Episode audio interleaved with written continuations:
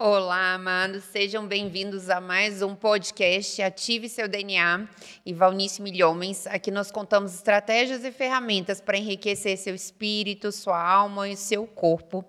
E estamos na nossa série Gestão das Emoções. E o nosso tema de hoje é incrível, é controle suas emoções. É um tema que nós vamos discutir aqui bastante coisa.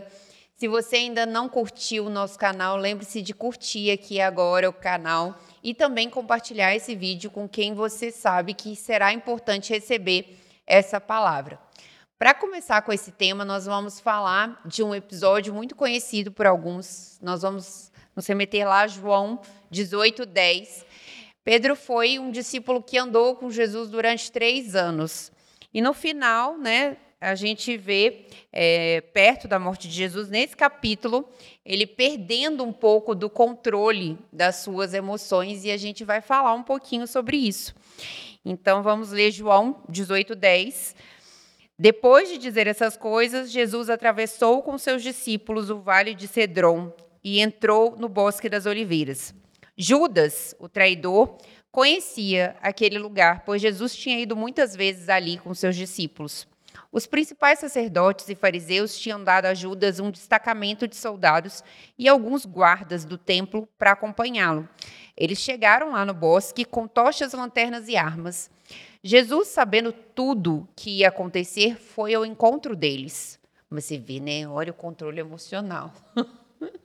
a gente já começa a ver várias, várias coisas de controle emocional. Sabendo tudo que ia acontecer, foi ao encontro deles. A quem vocês procuram? Perguntou Jesus. E eles responderam: Jesus, o Nazareno. Sou eu, disse Jesus. Quando Jesus disse: Sou eu, todos recuaram e caíram para trás no chão. Mais uma vez ele perguntou: A quem vocês procuram? E novamente eles responderam: Jesus, o Nazareno. Já lhes disse que sou eu, respondeu ele. E uma vez que é a mim que vocês procuram, deixem os outros irem embora. Ele fez isso para cumprir a sua própria declaração: Não perdi um só de todos que me deste. Então Pedro puxou uma espada e cortou direto a orelha direita de Malco, o servo do sumo sacerdote. Jesus, porém, disse a Pedro: Guarde a sua espada de volta na bainha. Acaso não beberei o cálice que o meu pai me deu? Assim, os soldados, o comandante e os guardas prenderam Jesus e o amarraram. Na história acima, nós vemos vários, é, vários, vários pontos que são importantes. Mas o que Jesus estava querendo é, que Pedro aprendesse nessa história? Pedro era muito temperamental, que vemos aí em Pedro a questão de um temperamento descontrolado. Ele reagia no primeiro impulso. Toda a trajetória dele mostra que ele não para para pensar. E esse é um problema muito sério, porque todos nós temos emoções, é verdade. Existem emoções positivas, emoções negativas. E um, um aspecto do fruto do Espírito é domínio próprio, ou temperança. A capacidade de você administrar seus sentimentos, seus impulsos. Nós somos seres criados à imagem de Deus. Mas nós somos um espírito, possuímos uma alma e habitamos em um corpo. E nós temos impulsos físicos, temos impulsos emocionais, mas como seres racionais, a imagem de Deus, nós temos a capacidade de controlar palavras, atitudes e também sentimentos. Porque o que é que Pedro revela neste incidente? Vem empreender a Jesus. E ele lança mão de quê? De uma arma carnal. Porque todos nós temos essa reação quando agredidos, queremos nos proteger. É um impulso natural. Natural.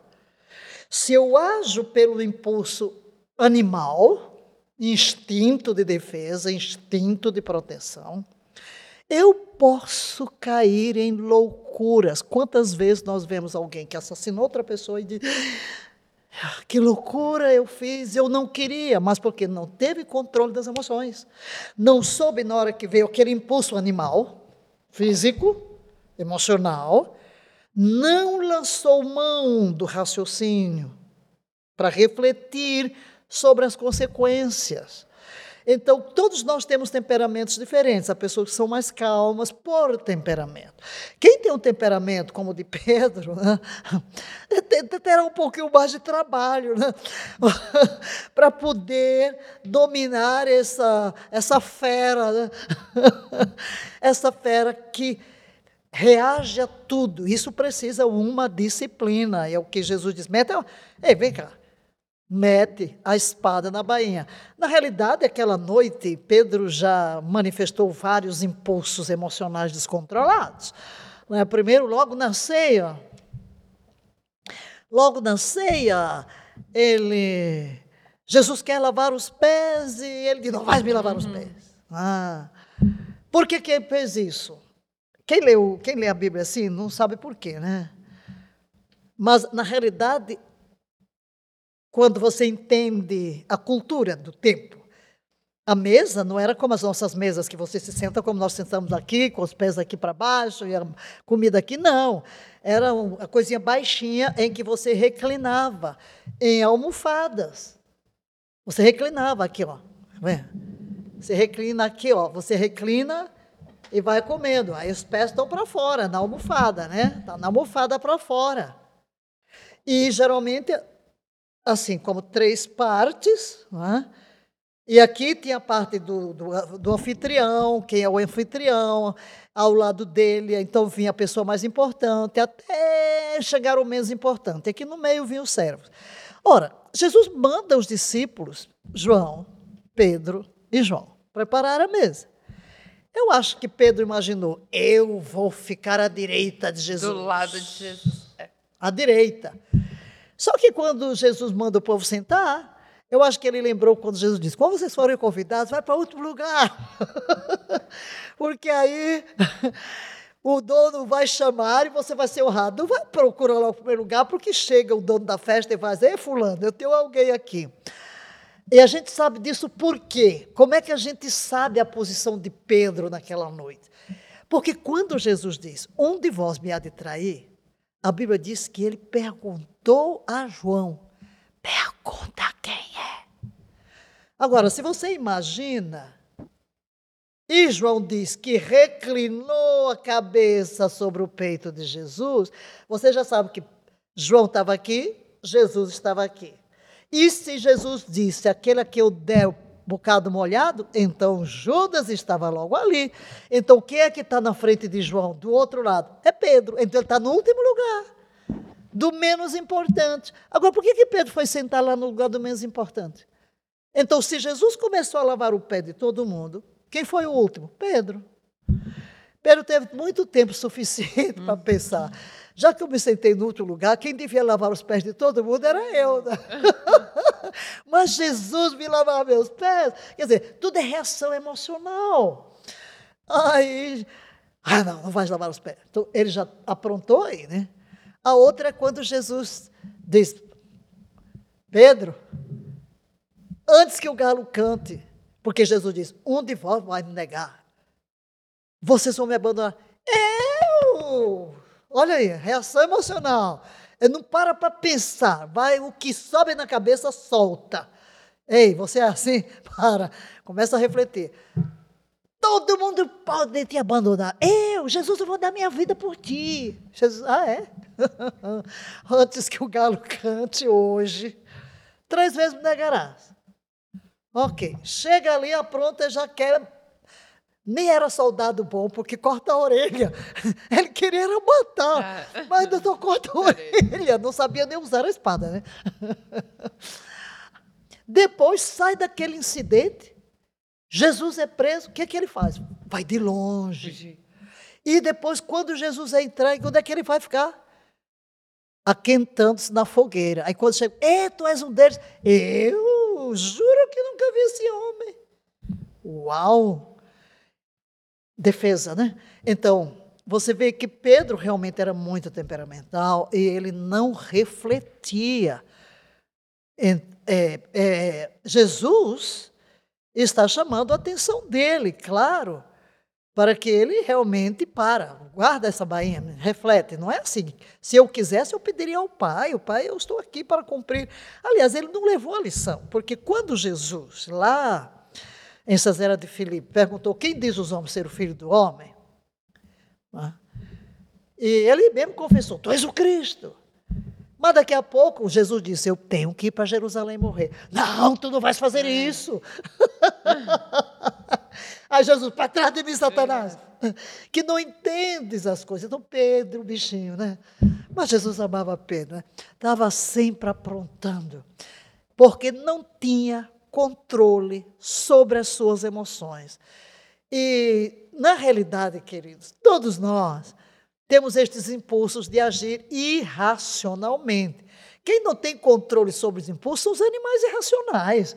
Mas quando você pensa que somos a imagem de Deus, temos que aprender a dominar esse lado carnal. Temos carne, né? Temos impulsos. Todo mundo é igual, todo mundo nasceu aqui, todos viemos do, somos do mesmo planeta, todos, todos somos, somos feitos da mesma matéria, todos temos estes impulsos de, por exemplo, a pessoa fala mal de mim, cá, eu quero logo engoli-la, né?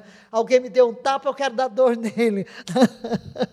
Então, Jesus, desde o Sermão da Montanha, ele está tentando mostrar a necessidade de controlar as emoções. Alguém te dá um tapa na face direita, oferece a outra.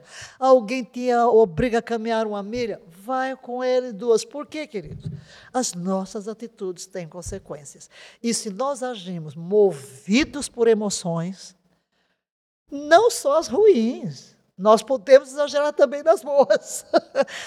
nós temos que ter o domínio sobre os nossos sentimentos, sendo controlados pelo Espírito. Por isso, um fruto do Espírito é domínio próprio, eu saber, eu ter o domínio, maestria da mente, das emoções, da vontade. Aliás, eu, eu ensino isso quando ensino liderança, né? Que a autoliderança, a primeira liderança que eu preciso exercer é sobre mim mesmo, sobre os meus pensamentos, sobre as minhas emoções.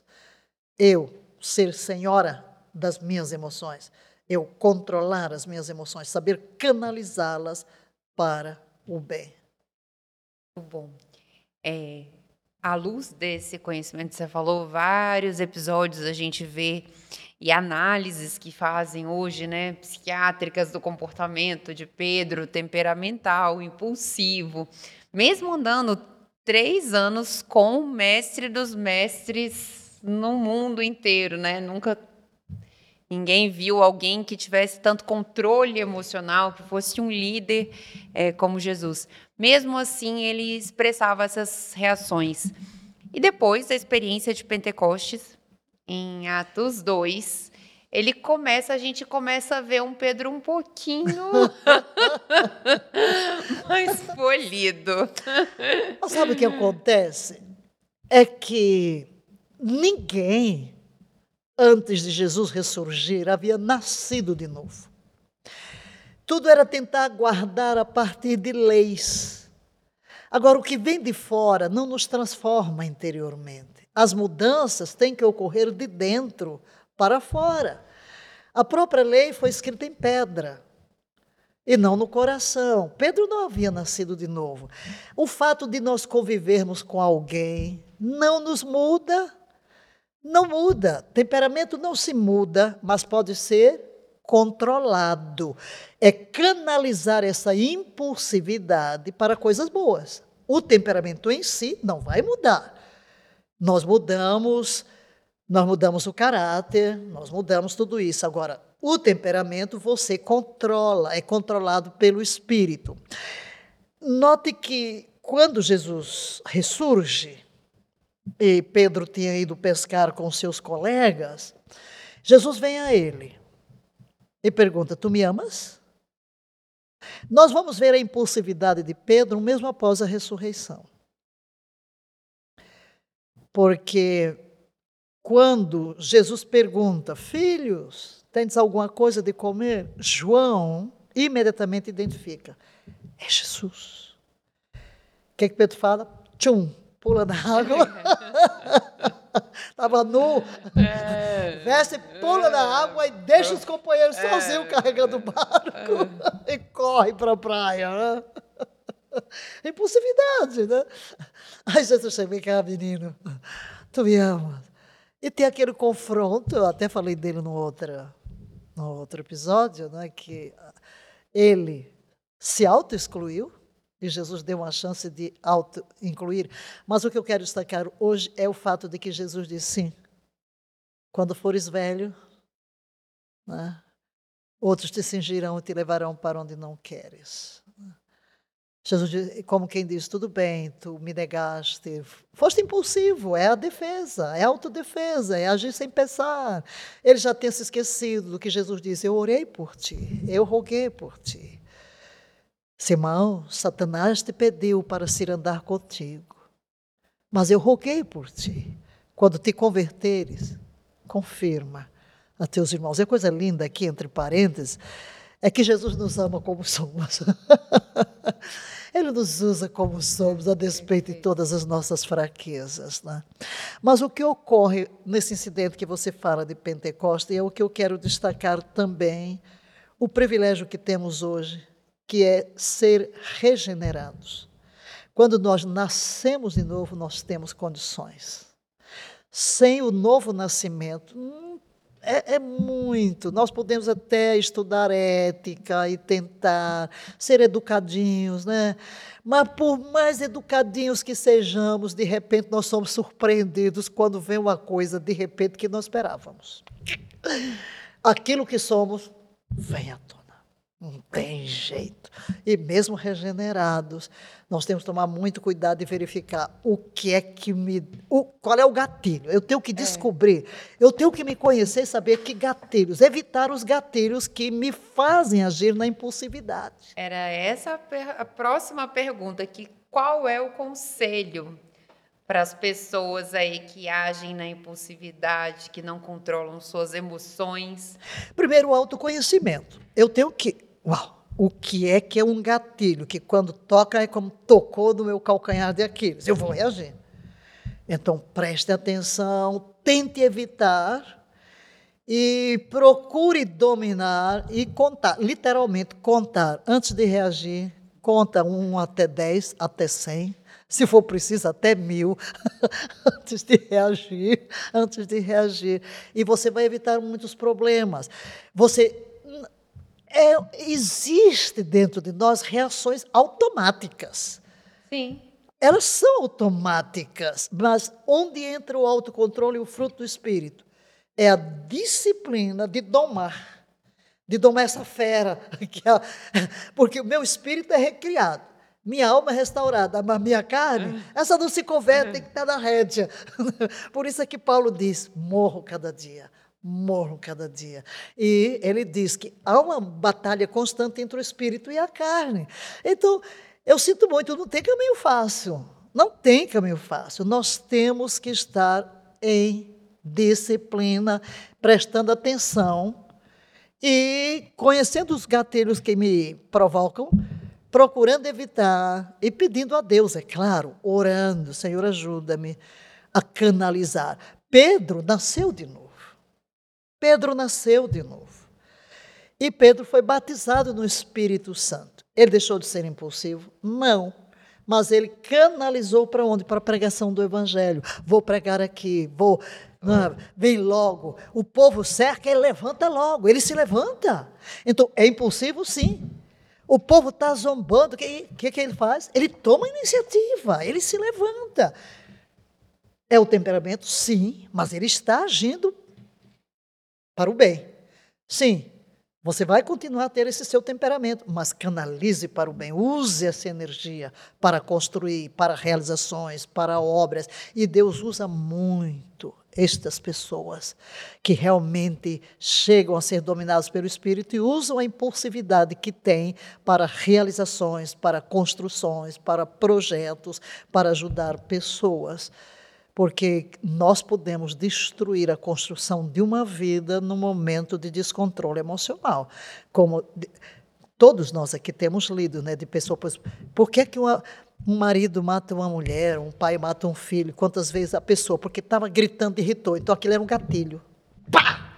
Ai, meu Deus, o que é que eu fiz? É, e os comportamentos, na verdade, eles são aprendidos, né?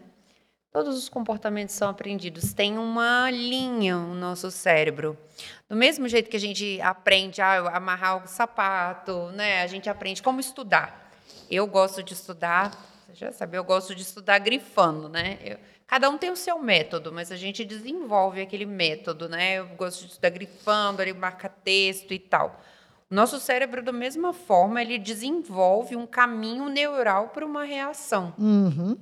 E se eu tenho aquele estímulo da mesma vez, ele já vai direto lá no caminho, ele nem para para pensar, né?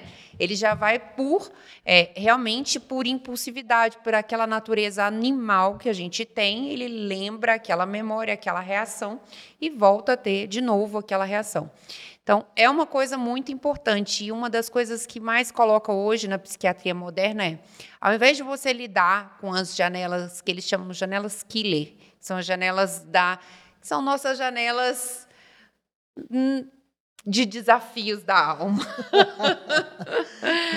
são esses buracos que eles chamam de buracos emocionais, que são aquelas atitudes que a gente rotineiramente tem então, às vezes, a mulher que sempre reclama do marido quando chega em casa e faz fora do vaso, ou então não lava a louça. Aquelas atitudes que eu rotineiramente tenho, que eu já tenho um caminho neural para aquilo. Ou para uma impulsividade numa briga, se eu ouço uma coisa do meu marido, ou se eu ouço alguma coisa de uma pessoa. Porque lá na minha infância eu ouvia isso do meu pai e da minha mãe, eu desencadeio a mesma reação. Então, o nosso cérebro ele aprende assim. E hoje a psiquiatria moderna fala o quê? Que ao invés de a gente combater essas janelas killer, que a gente deveria já abrir janelas que eles chamam de light, que são janelas de luz. Então, eu acho que uma das janelas bem importantes é essa janela do espírito, né? Porque quando você realmente abre uma janela de luz, você abre a, o, o, espaço para temperança, para o domínio próprio, para realmente ouvir a palavra. Então você acaba modificando de dentro para fora o seu temperamento, o seu comportamento, né? E Exatamente. É, a questão de solução dos nossos problemas não é ficar falando sobre eles e encarando-os. É, como, como eu digo, você vai fazer uma oração e só fica contando a Deus o problema. Ah, porque eu estou assim. É, é, é, o que eu chamo oração de depressão, né? Sessão de depressão. Não, você tem que mudar o foco e buscar outra coisa. A mesma coisa, eu sei que tem gatilhos aqui, não vou ficar só elaborando naquilo. Ou oh, ajuda-me a controlar. Não, mas Espírito Santo controla-me, controla o meu agir, controla o meu. Então, no que eu vou desenvolvendo essa, essas janelas de luz, Quer dizer, eu vou educar o meu cérebro a ter reações diferentes. Por exemplo, você fala alguém que está ali, é o marido. Sempre, sempre aquele mesmo problema que aquilo me irrita. Aí você começa a abrir outra janela de entender que pensar nas coisas boas que o meu marido faz, ou que a minha esposa faz, ou que o meu filho. Abrir as janelas para o seu próprio cérebro quando olha, você vai relativizar aquilo, porque você vai entender o limite da pessoa, a educação da pessoa, a formação da pessoa, e aquilo vai deixar de estar lhe provocando tanto. Por quê? Porque você está centrado em outras coisas boas. O seu cérebro vai se acostumar. Quando vê o fulano fazendo aquilo, você tem uma janela de luz que vai se sobrepor a este buraco negro lá da sua alma, da sua lembrança da sua infância.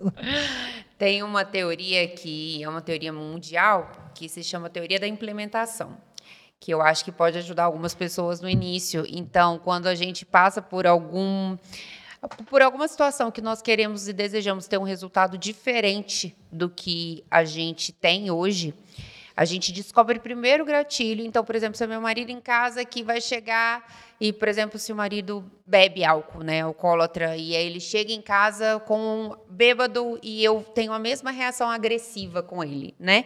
Então eu começo a desenvolver na minha cabeça que eu vou ter aquele gatilho, mas eu começo a ensaiar outra coisa na minha mente. Então, eu começo a ensaiar: meu marido vai chegar e eu vou fazer um jantar para ele. Graças a Deus eu tenho meu marido, meus filhos, minha família, porque o amor realmente ele cobre uma multidão de, de pecados. pecados, né? Então, aquele amor, e se você começa a ensaiar isso na sua mente, quando você faz, você executa, você vai reforçando esse outro caminho neural. Isso serve para tudo. Então, por exemplo, se você quer fazer uma dieta, se você quer começar a se alimentar bem, mas aí você vê um doce e não resiste, você começa a ensaiar na sua mente que você está lá, é, olha lá para o seu corpo, para sua saúde, para sua energia vital, vai, levanta, faz, não aguenta mais, não fica lá sentado, cansado, depois de comer um doce, um açúcar, né, uma feijoada. Então você começa a ensaiar as saídas novas na sua mente, porque tudo acontece primeiro na sua mente, né? E depois. Exatamente. E você vai começar a se imaginar e dizer para si mesmo: eu não sou um animal irracional. Eu sou a imagem de Deus. Eu tenho o Espírito Santo. Eu tenho domínio sobre a minha mente, sobre as minhas palavras, sobre as minhas emoções. Os meus sentimentos não são depósito de lixos emocionais. Os meus sentimentos são um lugar para depósito dos bons sentimentos que procedem do Pai, de amor, de alegria, de perdão, de tolerância. Então você está treinando seu próprio coração, sua mente a ver-se de uma outra forma, a não reagir simplesmente por impulsos descontrolados. E com certeza, não tem como você não mudar sua maneira de reagir diante das circunstâncias. Maravilha, maravilha. Então, se você conhece alguém que precisa controlar melhor as suas emoções, que não sabe lidar muito bem com essas emoções, na verdade, esse episódio de podcast eu acho que serve para todo mundo. Realmente compartilhe com essa pessoa é, e esteja aqui no próximo episódio dessa série Gestão da Emoção. Até mais.